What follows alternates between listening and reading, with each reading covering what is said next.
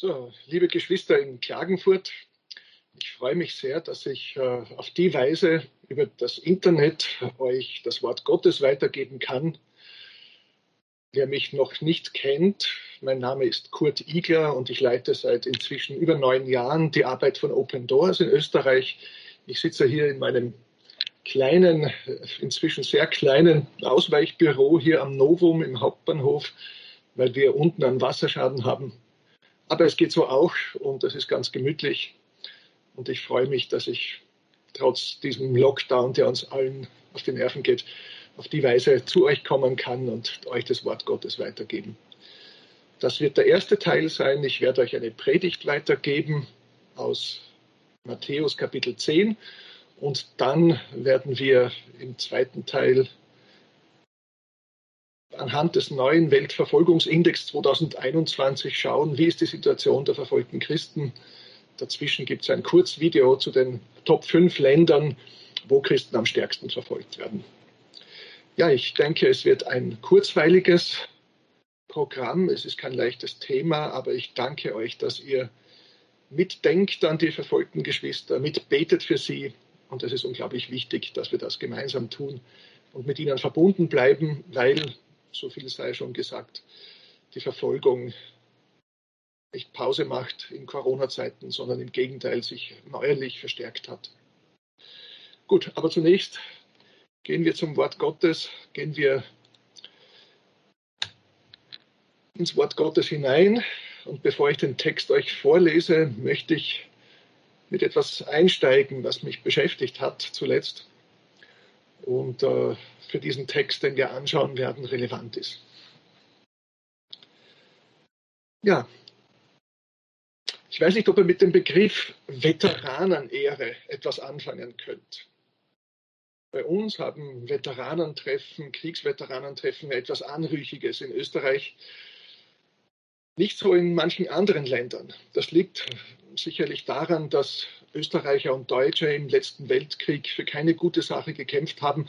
Aber die Engländer beispielsweise haben für die Verteidigung und das Überleben ihres Landes gekämpft. Es war ein Verteidigungskrieg, den sie geführt haben und wieder alles erwarten, gegen alle Wahrscheinlichkeit, gegen die Übermacht der Feinde, haben sie letztlich Hitler besiegt und ist er gescheitert daran, England zu erobern. Manche dieser Veteranen haben auch Verwundungen oder Narben und Folgeschäden vom Krieg. Und viele sind stolz, dass sie diese Wunden des äh, gewonnenen Krieges an sich tragen, als Zeichen für ihre Tapferkeit, als Zeichen für ihren Mut und ihren Einsatz. Aber es gibt nicht nur körperliche, sondern auch seelische Wunden und Narben, und die können teilweise noch schlimmer sein als die körperlichen. Aber wenn man, wenn man auch die überwunden hat und verarbeitet, geschafft hat, damit zu leben, dann kann man wohl auch auf diese Wunden stolz sein, auf diese Narben, weil sie von dem guten Kampf zeugen, den man geführt hat. In gewisser Weise ist unser Herr Jesus auch ein Kriegsveteran. Er trägt, es ist wert, darüber nachzudenken, er trägt die Wunden seines Kampfes immer noch an sich. Er hat die Wundmale an seinen Händen, in seinen Füßen und in seiner Seite, in seiner Brust. Die waren ja auch im Auferstehungsleib, mit dem er den Jüngern erschienen ist, noch vorhanden. Und die Wunden sind Zeichen seines Kampfes und seines Sieges und seiner Liebe zu uns, dafür, was er für uns getan hat. Und Jesus sagt dann an mehreren Stellen, immer wieder hat das den Jüngern gesagt, dass wir den gleichen Kampf zu bestehen haben wie er selber. Und dass wir auch nicht unbeschadet durch diesen Kampf kommen werden. Aber wir können auch stolz darauf sein, dass wir eben dieselbe Auseinandersetzung führen wie unser Herr. Und wir können wohl auch, denke ich, stolz sein auf mögliche Verwundungen, die wir aus diesem Krieg, aus diesem Kampf davontragen. Und damit komme ich zu dem Text, wo es um diesen Kampf geht, den uns Jesus auferlegt. Und er steht in Matthäus Kapitel 10, die Verse 16 bis 21. Entschuldigung, 16 bis 26. Da sagt Jesus, siehe, ich sende euch wie Schafe mitten unter die Wölfe. Darum seid klug wie die Schlangen und ohne Falsch wie die Tauben. Hütet euch aber vor den Menschen, denn sie werden euch den Gerichten überantworten und werden euch geißeln in ihren Synagogen. Und man wird euch vor Statthalter und Könige führen, um meinetwillen, ihnen und den Heiden zum Zeugnis. Wenn sie euch nun überantworten werden, so sorgt nicht, wie oder was ihr reden sollt, denn es wird euch zu der Stunde gegeben werden, was ihr reden sollt. Denn nicht ihr seid es, die da reden, sondern eures Vaters Geist ist es, der da redet, durch euch redet. Es wird aber ein Bruder den anderen zum Tod überantworten und der Vater das Kind, und die Kinder werden sich empören gegen ihre Eltern und werden sie zu Tode bringen. Und ihr werdet gehasst werden von jedermann um meines Namens willen. Wer aber beharrt bis ans Ende, der wird selig. Wenn sie euch aber in einer Stadt verfolgen, so flieht in eine andere. Wahrlich, ich sage euch, ihr werdet mit den Städten Israels nicht zu Ende kommen, bis der Menschensohn kommt. Der Jünger steht nicht über dem Meister und der Knecht nicht über seinem Herrn. Es ist für den Jünger genug, dass er werde wie sein Meister und der Knecht wie sein Herr. Haben Sie den Hausherrn Beelzebul genannt? Wie viel mehr werden Sie seine Hausgenossen so nennen? Darum fürchtet euch nicht vor ihnen. Ich nehme den nächsten Halbsatz dazu, denn es ist nichts verborgen, was nicht offenbar wird und nichts geheim, was man nicht wissen wird. Soweit das Wort Gottes in Matthäus 10.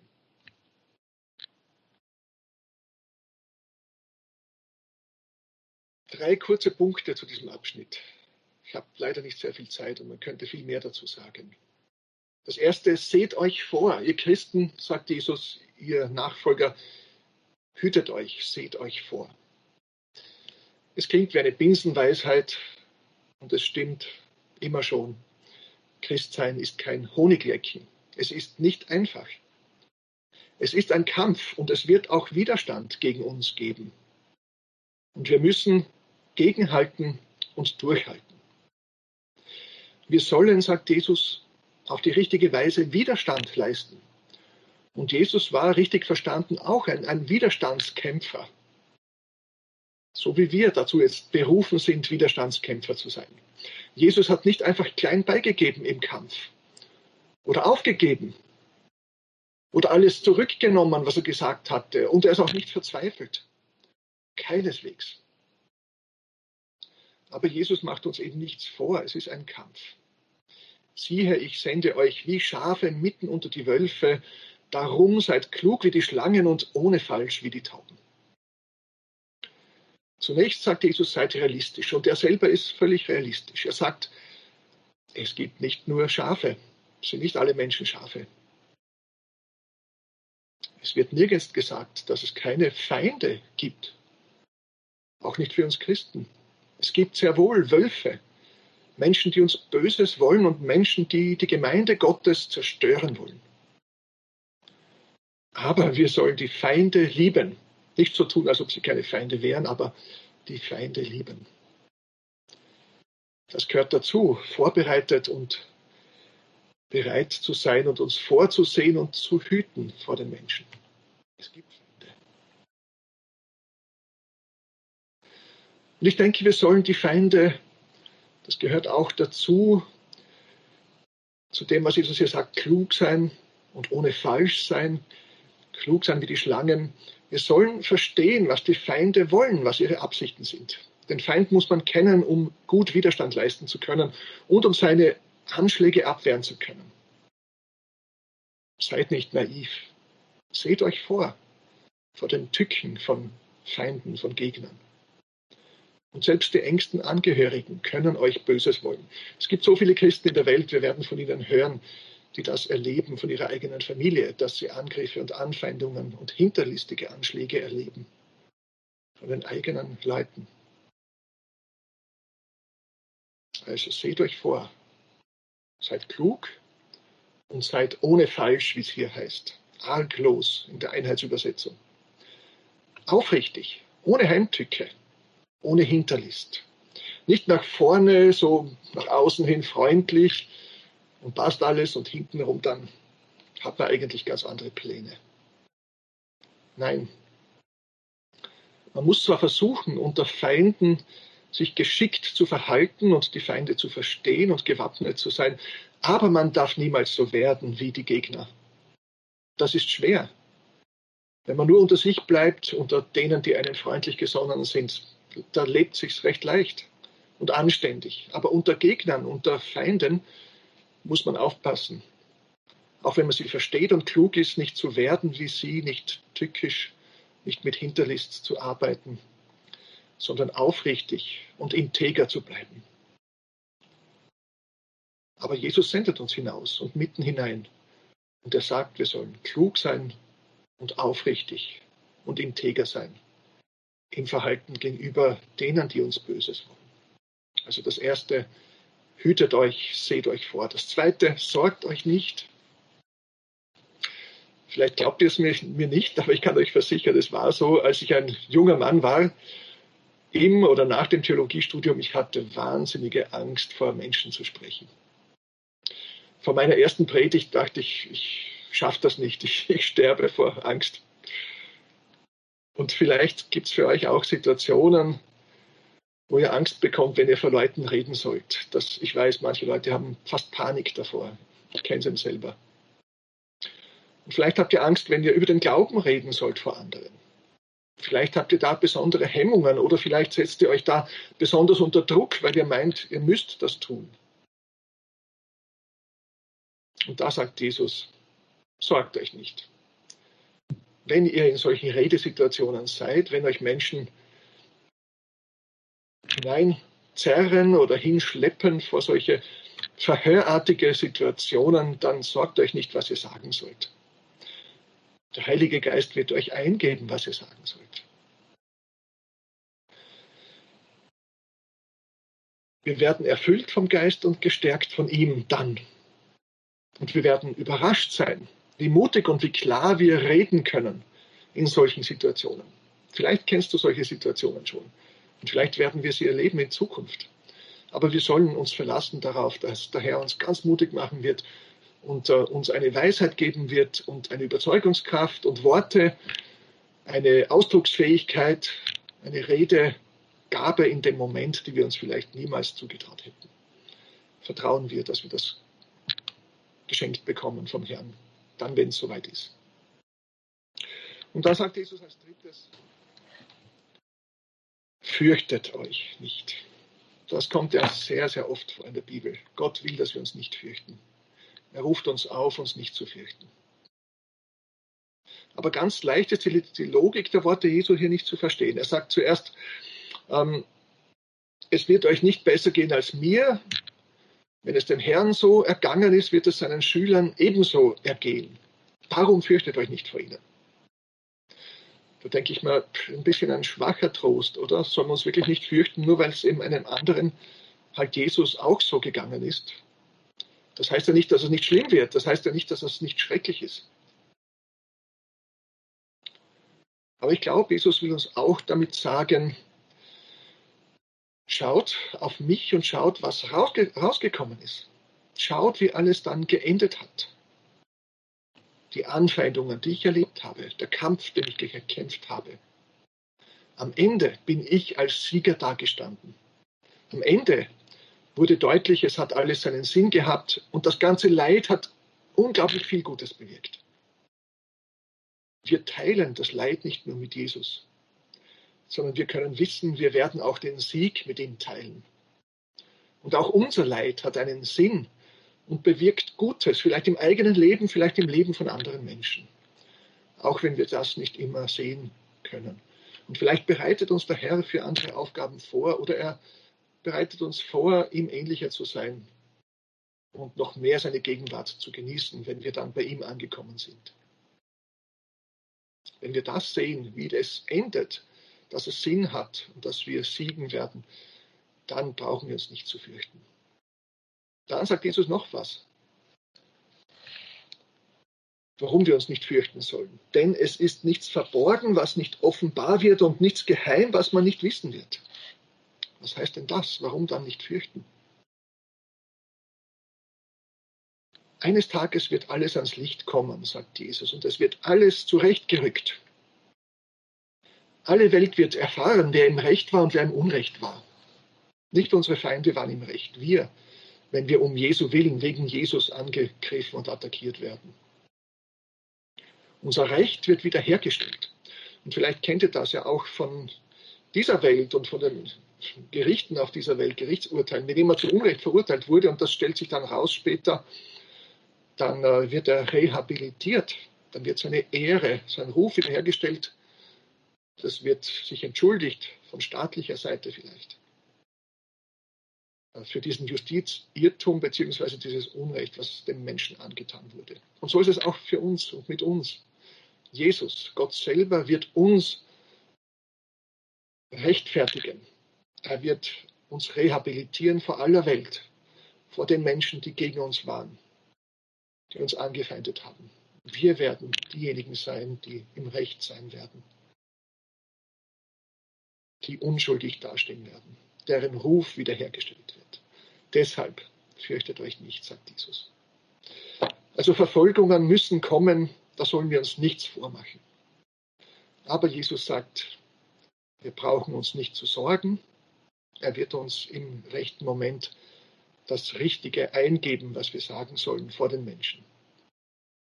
Wir brauchen uns nicht zu fürchten. Und deshalb können wir uns auch jetzt mit dem Ergehen, dem Geschick der verfolgten Geschwister beschäftigen und für sie eintreten im Gebet. Ich bitte euch, das auch in Zukunft zu tun. Dazu werden wir jetzt ein kurzes Video sehen und dann noch einige Folien. Ein Land mit Götzen gleicher Führerverehrung ein von Kriegen zerrissenes Land am Hindukusch, ein gescheiterter Staat in Afrika, ein Bürgerkriegsland in Nordafrika und eine Demokratie, die mit dem Islamismus ihrer Bevölkerung kämpft. Jedes Jahr erstellt Open Doors den Weltverfolgungsindex, eine Rangliste der 50 Länder, in denen Christen am härtesten verfolgt werden.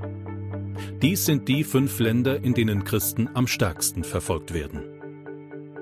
Platz 5 Pakistan Angriffe auf Christen und ihre Gemeinden, ein gefährliches Blasphemiegesetz und eine breite Unterstützung für islamistische Ansichten in der Bevölkerung. Als Christ in Pakistan zu leben ist gefährlich.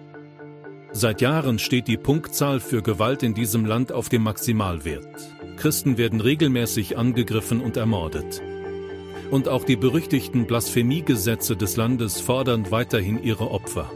Wer bezichtigt wird, den Islam oder den Propheten beleidigt zu haben, kann zum Tode verurteilt werden. Jeder, der auch nur laut darüber nachdenkt, diese Gesetze zu ändern oder abzuschaffen, riskiert sein Leben. Platz 4 Libyen Die Gewalt gegen Christen hat in diesem von Anarchie geplagten Land noch einmal zugenommen. Die Gesetzlosigkeit und der Zusammenbruch der Ordnung macht Christen in allen Lebensbereichen verwundbar für Anfeindungen und Angriffe von Islamisten oder auch durch die eigene Familie. Platz 3 Somalia Wer in diesem Land als Christ erkannt wird, lebt gefährlich. Kämpfer der Al-Shabaab-Miliz machen Jagd auf Christen. Diese islamistische Gruppierung hat das erklärte Ziel, alle Christen des Landes auszulöschen und schon der Verdacht, Christ zu sein, kann die sofortige Hinrichtung nach sich ziehen. Der Übertritt zum christlichen Glauben wird als Verrat gegenüber der Familie und dem Stamm betrachtet. Wird ein Somalier verdächtigt, Christ geworden zu sein, wird er von Familienmitgliedern und Stammesführern schikaniert, bedroht oder sogar getötet. Kirchliches Leben ist in diesem Land unmöglich und der Staat ist in vielen Teilen des Landes machtlos. Platz 2 Afghanistan die Taliban erweitern ihren Einfluss. Und auch der Islamische Staat verfolgt, trotz sinkenden Einflusses, weiterhin Christen im Land. Wer sich seiner muslimischen Familie gegenüber als Christ zu erkennen gibt, läuft Gefahr, durch die Verwandtschaft getötet zu werden. Es gibt kein einziges offizielles Kirchengebäude im Land. Platz 1 Nordkorea Nordkorea steht auf dem Weltverfolgungsindex als das Land, in dem Christen am härtesten verfolgt werden. Der Besitz einer Bibel ist lebensgefährlich. Christen gelten als Staatsfeinde. Wenn in einem Haushalt ein Christ entdeckt wird, hat dies Konsequenzen für die gesamte Sippe. Christen werden sofort hingerichtet oder in eines der berüchtigten Arbeitslager gebracht, wo sie unter schlimmsten Bedingungen oft bis zum Tod Zwangsarbeit verrichten müssen. Mehr Informationen zu der Situation der Christen in diesen Ländern, konkrete Gebetsanliegen, Geschichten und Hintergründe hinter den Zahlen des Weltverfolgungsindex finden Sie auf unserer Homepage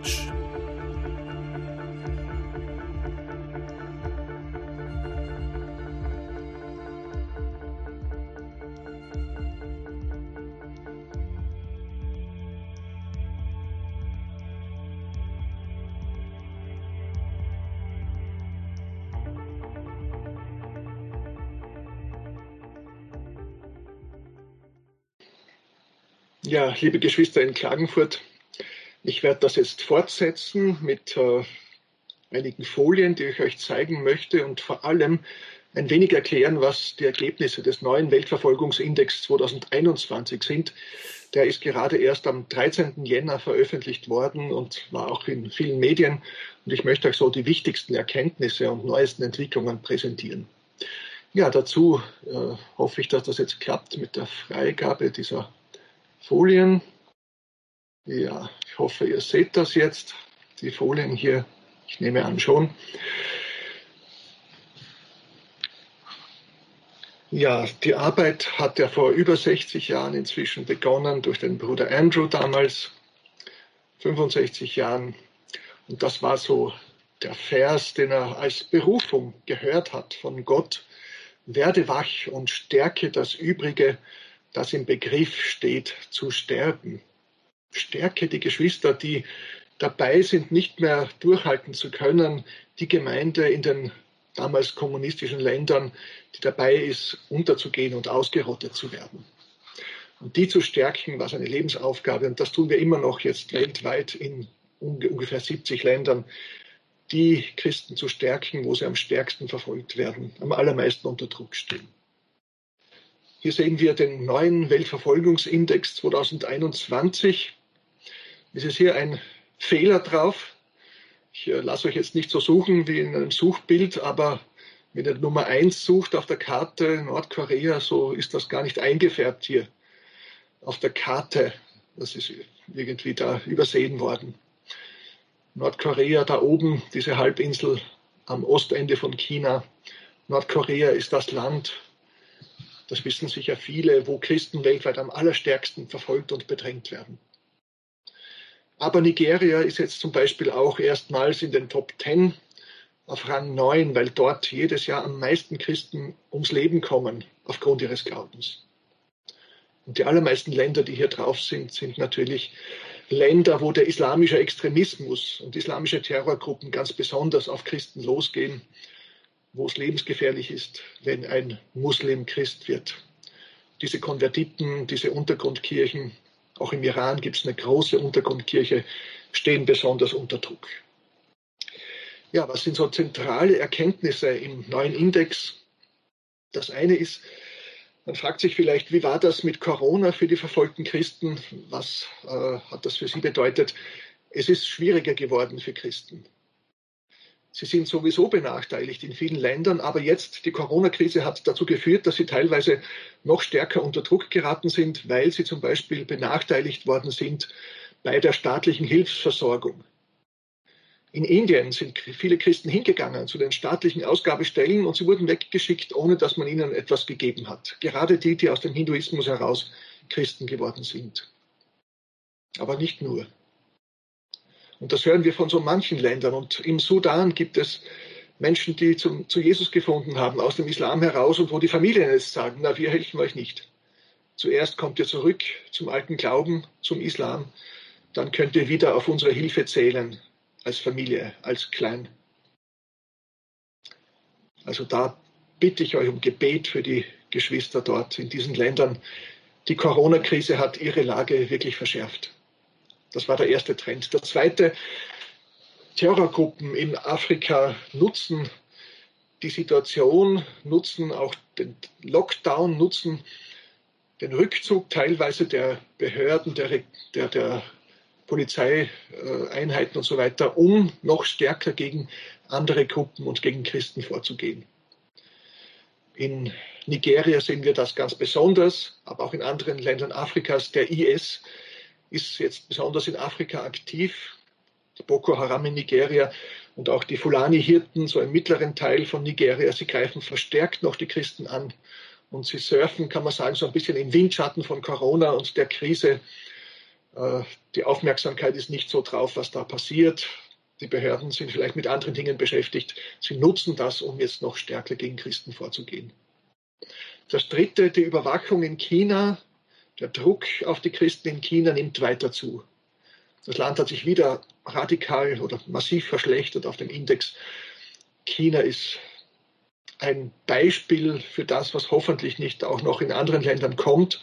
Aber sie verkaufen die Überwachungstechnologie in andere Länder und ich glaube, ich glaube, es werden andere nachziehen, ihre Bürger immer mehr und immer stärker zu kontrollieren, zu überwachen und auch äh, zu schauen, sind wohl alle auf Linie und auf Linie der Partei und des Staates.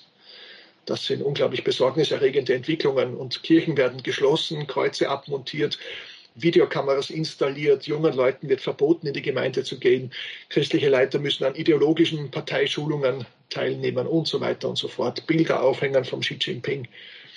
Sehr, sehr autoritär, immer engmaschigere Über Überwachung, keine gute Entwicklung. Türkei und Indien, ein weiterer Trend im letzten Jahr. Der religiöse Nationalismus nimmt weiter zu. Ein Inder soll ein Hindu sein, ein guter Inder, ein guter Türke soll ein Muslim sein.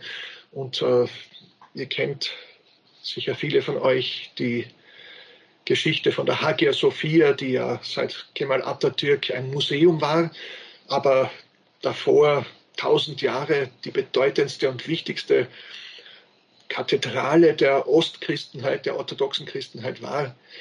Äh, die wurde von Präsident Erdogan wieder zu einer Moschee gemacht.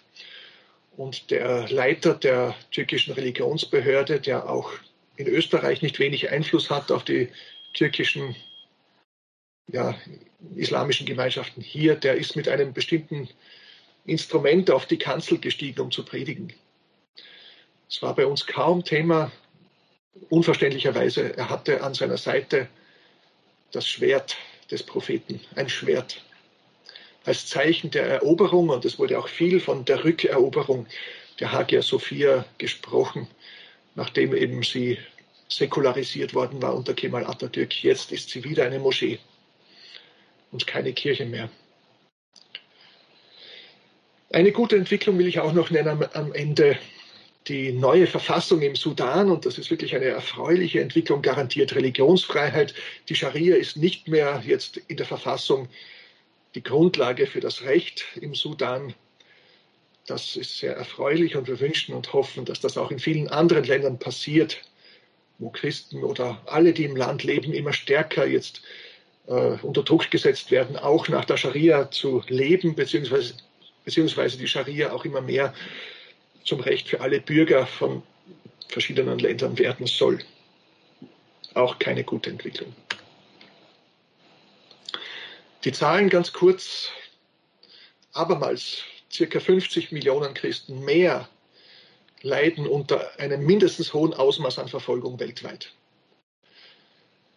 Und zwar in nur, nein, unter einem sehr hohen oder extremen Ausmaß an Verfolgung. 309 Millionen Christen. Nur in den 50 Ländern des Weltverfolgungsindex. Und wenn man alle in den ca. 75 Ländern anschaut, die unter einem mindestens hohen Maß an Verfolgung leiden, sind es mehr als 340 Millionen. Unfassbare Zahlen, gewaltige Zahlen und ebenso viele Schicksale. Nicht jeder von denen erlebt vielleicht unmittelbar schwere Verfolgung, aber er lebt unter dieser Bedrohung. Und es gibt Hunderttausende von Geschichten, schrecklichen Geschichten, die sich da abspielen. Weltweit ist jeder achte Christ etwa einem hohen Ausmaß an Verfolgung ausgesetzt. Also ist einer dieser 340 Millionen. In Afrika jeder sechste und in Asien mehr als jeder dritte Christ, mehr als einer von dreien. Weltweit wurden im Vorjahr wieder mehr, deutlich mehr Christen getötet, und zwar 4.761 bestätigte Fälle, die überwiegende Zahl davon in Nigeria. Dort wurden auch fast 300 Kirchen im letzten Jahr angegriffen und teilweise oder ganz zerstört.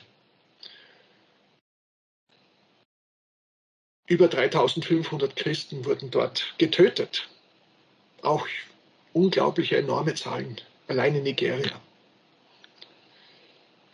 In einem Land wie Pakistan wird äh, die Beleidigung des Islam oder des Koran, wird Blasphemie genannt, mit Gefängnis bis zu lebenslänglich bestraft. Wir kennen vielleicht noch die Geschichte von der Asia Bibi, der es so gegangen ist. Beziehungsweise sie sollte getötet werden, mit der Todesstrafe bedacht werden. Denn für die Beleidigung des Propheten, des Mohammed, da gibt es tatsächlich immer wieder äh, ja, dieses Urteil zum, diese Verurteilung zum Tod, auch wenn es selten durchgeführt wird.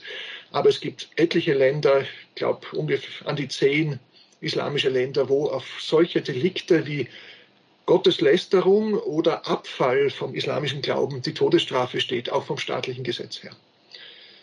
Da bitte betet mit, dass sich das ändert. Und äh, wir versuchen auch auf politischer Ebene und bei den internationalen Organisationen darauf hinzuwirken, dass dieses Unrecht beendet wird und sich die Politiker auch dafür einsetzen, dass solche Gesetze abgeschafft werden.